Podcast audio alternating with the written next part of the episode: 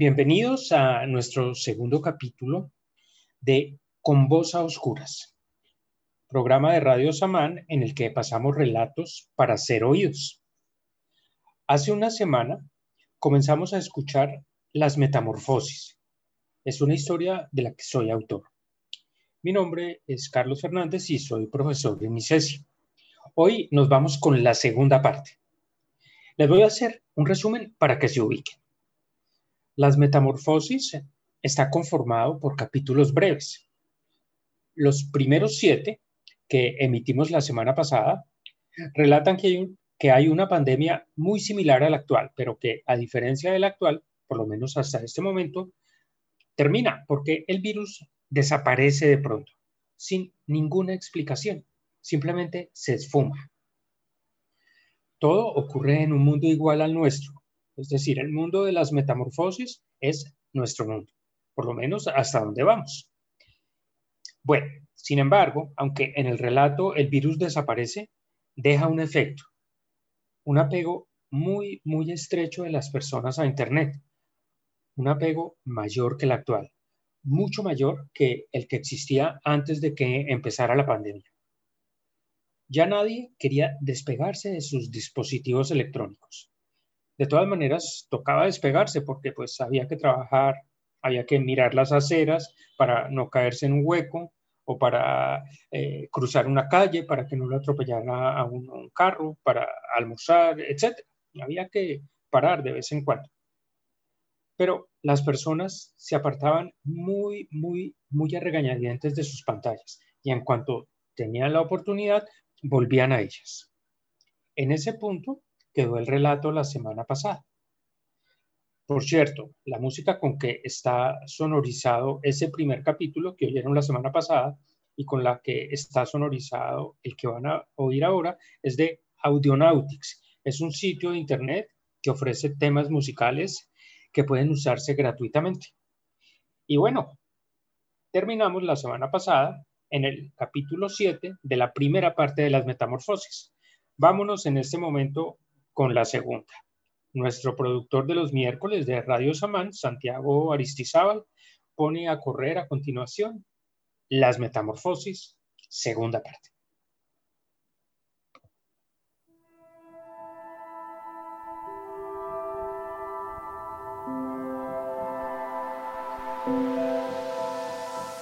Ocho. Con el paso de los días, a nuestro apego a las pantallas, se le sumó un estado de adormilamiento, el sueño que precedió a la metamorfosis. Ella misma profundizó nuestra devoción por lo que llamábamos el mundo digital y nos sumió en esa modorra. La metamorfosis requería ambas condiciones para realizarse. Habíamos empezado a andar como sonámbulos por las calles. Íbamos a donde debíamos y regresábamos a nuestras casas movidos por la fuerza de la costumbre, porque la de la voluntad consciente empezaba a extinguirse. Vivíamos esos días como una masa que cae enrollándose. 9. Yo dictaba clases en una universidad. Todas las mañanas salía temprano con mi computadora en el morral y el teléfono en el bolsillo, y regresaba al apartamento por las noches. Una mañana desperté con más sueño que de costumbre. Lo atribuí a una gripa en ciernes. Cuando llegué a la universidad, varios profesores me dijeron que también estaban somnolientos. Conjeturamos que se esparcía un nuevo virus que, a diferencia del anterior, no menoscababa el sistema respiratorio, sino la vigilia de sus huéspedes. No nos alarmamos, a pesar de que la somnolencia se propagaba. La metamorfosis parecía neutralizar cualquier reacción defensiva sumiéndonos en el letargo. Comenzamos a sufrir olvidos. Los olvidos fueron cada vez más largos. Sabíamos que seguíamos haciendo nuestras vidas porque nos bajábamos de los buses en las mismas paradas, recorríamos los mismos senderos, nos sentábamos frente a platos de comida al mediodía, Cerrábamos las puertas al entrar a nuestras casas, pero no recordábamos los lapsos que transcurrían entre una cosa y otra. Y en cualquiera de esas circunstancias, viajando, trabajando, caminando, comiendo, entrando, saliendo, etc., estábamos mirando las pantallas de nuestros aparatos. 10. Una noche llegué cansado de la calle y me tiré en la cama. No tuve fuerzas para descenderla y menos para desvestirme. Tenía un sueño denso y pesado. Sabía que no volvería a ver a mis seres queridos, novia, padres, hermanos, tías, sobrinos, que me separaría de acordeón, mi preciosa criatura rayada de rabo gris y coronilla cenicienta. Se me cerraron los ojos. 11. Desperté a una luz uniforme, intensa y molesta. Me encantaba caminar sobre las sombras de los árboles, pero en donde desperté no había sombras. Debí darme cuenta de que pensar en las calles soleadas, en que los árboles proyectan sus sombras, significaba algo. Un momento después descubrí que significaba que no volvería a recorrer esas calles por las que caminaba con enorme placer. Ahora estaba en una piscina blanca. Quise levantarme, pero el deseo fue irrealizable. No tenía piernas, ni brazos, ni espalda. No tenía cuerpo. Por segunda vez quise moverme. Dirigí mi deseo al área blanca en que estaba inmerso, como solía dirigirlo a un brazo o a una pierna. Si la blancura se movía, tendría una buena razón para inferir que mi cuerpo se había convertido en la piscina de luz blanca. Nada se movió. 12. No me pareció que estuviera soñando que al otro lado de mis párpados cerrados me esperara el mundo poblado de árboles y calles sombreadas. Me daba cuenta de que mi pensamiento era ordenado. Hacía inferencias, planteaba hipótesis e ideaba experimentos. Pensaba racionalmente y era consciente de que me había transformado. Qué violencia me ha despojado de brazos, piernas, espalda y cabeza y me ha dado una nueva forma que todavía desconozco, pensé. Tampoco podía respirar porque carecía de nariz y pulmones que absorbieran el aire. Me aterré. Luego maldije a la fuerza que me había despejado de mi cuerpo. La llamé fuerza, aunque ignoraba qué era. 13. Hice un nuevo esfuerzo para levantarme de una vez por todas, desembarazarme de esa blancura y echar a andar.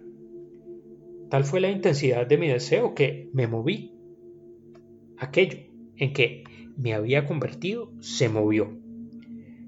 Me sentí una P, la letra P.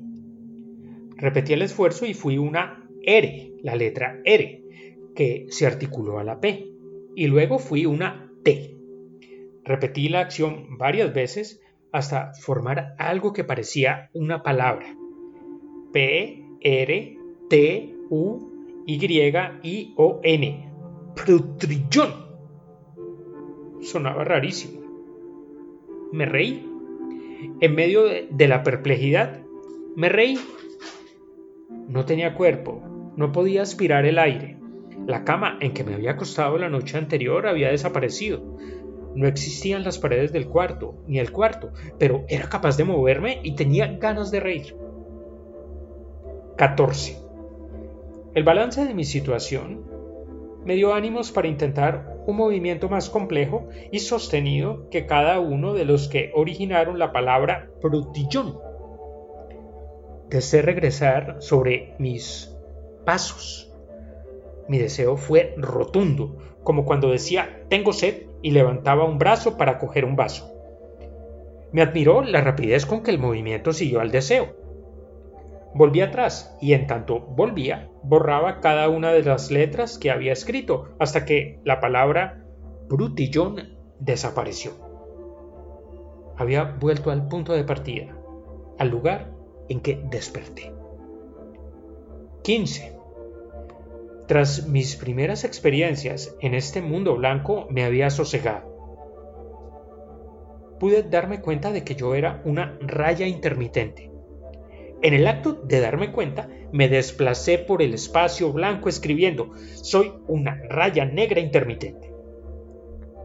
Conjeturé que esa intermitencia significaba que yo era todas las palabras en potencia, y eso escribí mientras lo conjeturaba. Soy todas las palabras en potencia.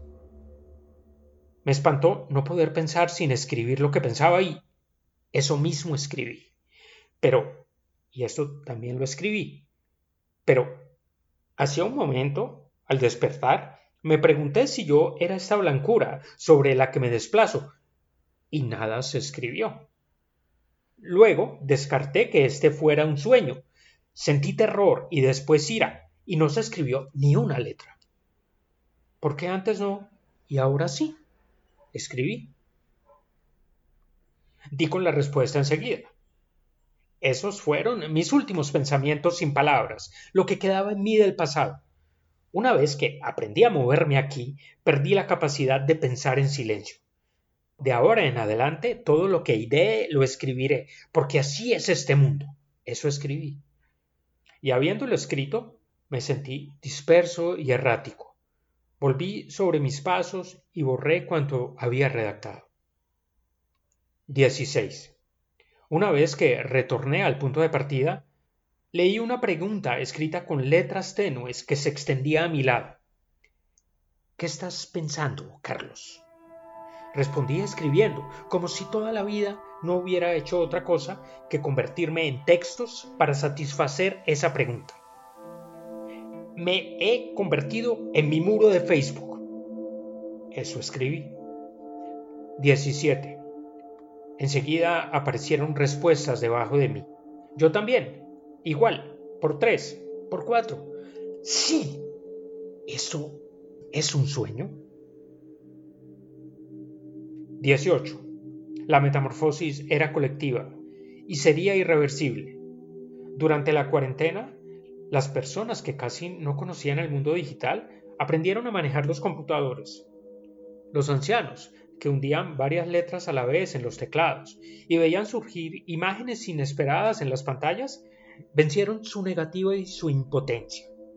Y una vez que el funcionamiento de los aparatos perdió su misterio, desearon estar siempre conectados.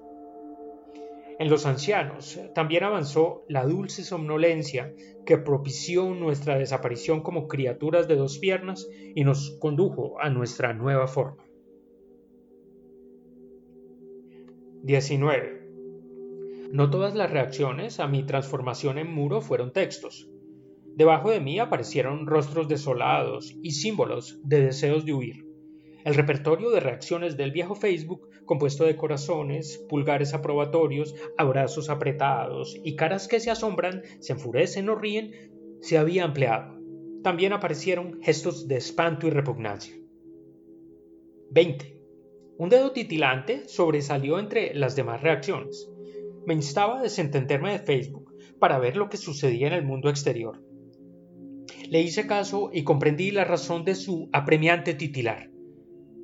Al otro lado de la pantalla estaba yo, observándome.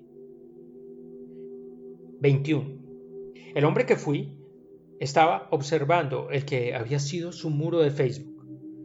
Me miraba con mi antigua cara, aunque carecía de expresión, y los ojos apenas parpadeaban.